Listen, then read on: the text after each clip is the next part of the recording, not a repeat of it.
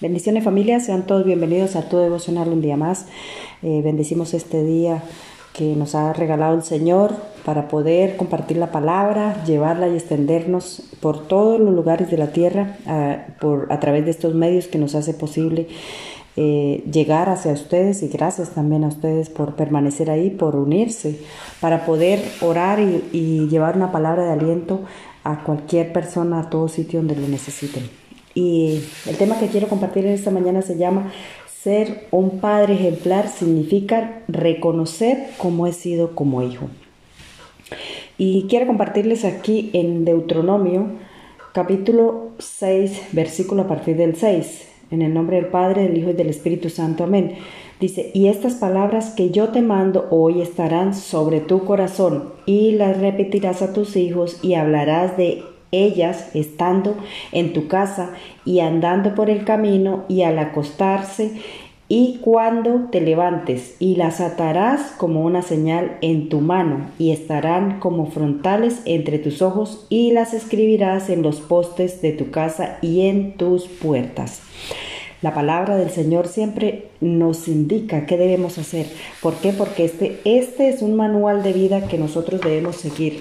¿Para qué? Para poder eh, cumplir las instrucciones que nuestro Padre quiere que nosotros hagamos. ¿Para qué? Para triunfar y para ser victoriosos, para ser buenos padres y también eh, que nos ayuda a reconocer quiénes hemos, quiénes, eh, hemos sido como hijos, ¿verdad? Porque para ser un padre victorioso, para ser un padre ejemplar, pues necesitamos Primero que todo, reconocer en nuestro interior el cómo, sido, el cómo hemos sido como hijos, cómo hemos respetado a nuestros padres, eh, los padres nos han dado buen ejemplo o simplemente nosotros tenemos el banco de afectos vacío y estamos transmitiendo eso a nuestros hijos. Eh, ¿Qué es eso del banco vacío, de los bancos de afecto vacío? Pues eh, cuando nosotros no recibimos... Mm, eh, esos abrazos o esas palabras de afecto, palabras de afirmación de parte de nuestros padres o hemos sido rebeldes, hemos sido contestones, hemos sido de una o de otra manera, no hemos sido buenos hijos, hemos sido mm, desagradecidos con nuestros padres, hemos sido de pronto altaneros con nuestros padres, pues mm, eso se va a representar en nuestros hijos, porque eso se va a transmitir de tal manera como nosotros fuimos como hijos o hemos sido como hijos, pues nuestros hijos así también van a actuar y de una doble manera con nosotros, ¿verdad? ¿Por qué? Porque nosotros de, eh, una u otra manera nosotros estamos transmitiéndoles a ellos lo que hemos recibido.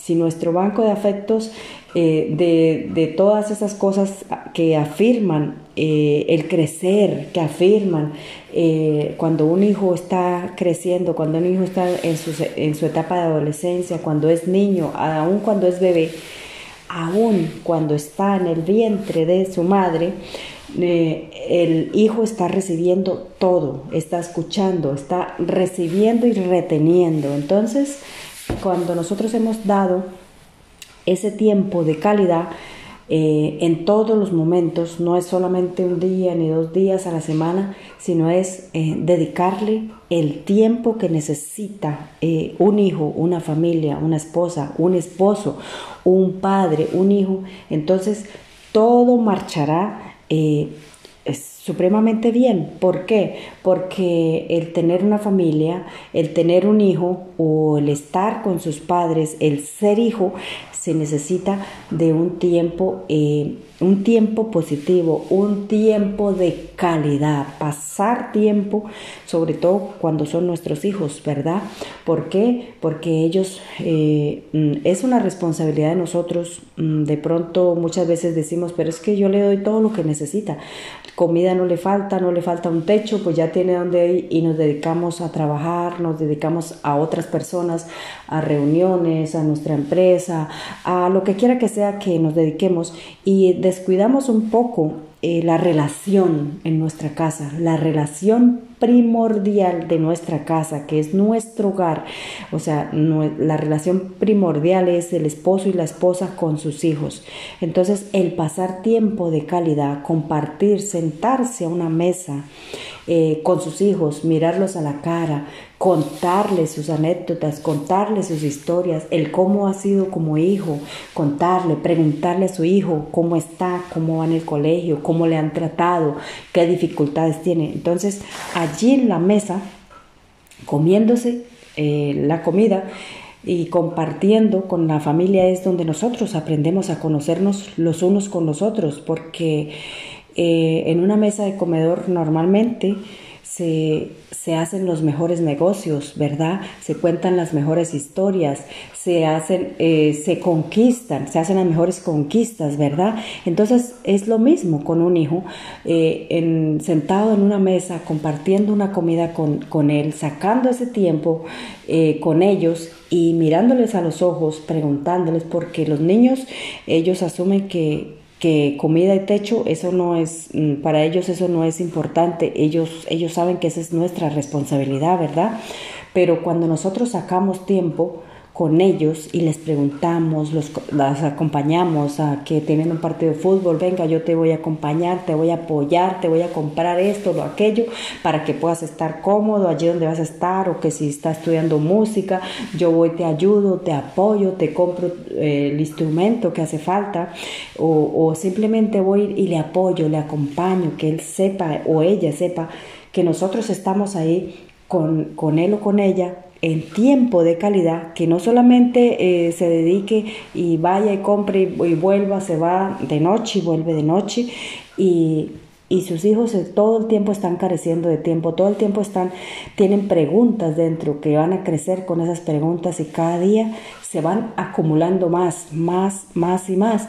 Y entonces ellos van eh, dejando eh, se van creando con el banco de afecto vacío, ¿verdad? Y cuando crezcan y formen su hogar, tengan sus propios hijos, pues allí va a ser eh, cuando se va a ver qué, eh, qué tan importante era el pasar tiempo ¿verdad? El que sus padres le dedicaran tiempo, el que sus padres le enseñaran, el que sus padres le dieran un consejo, el que sus padres le preguntaran qué te hace falta, cómo te ha ido, cómo te está yendo, cuáles son tus amistades, qué es lo que, te interesa, cuáles son tus sueños, cuáles son tus metas.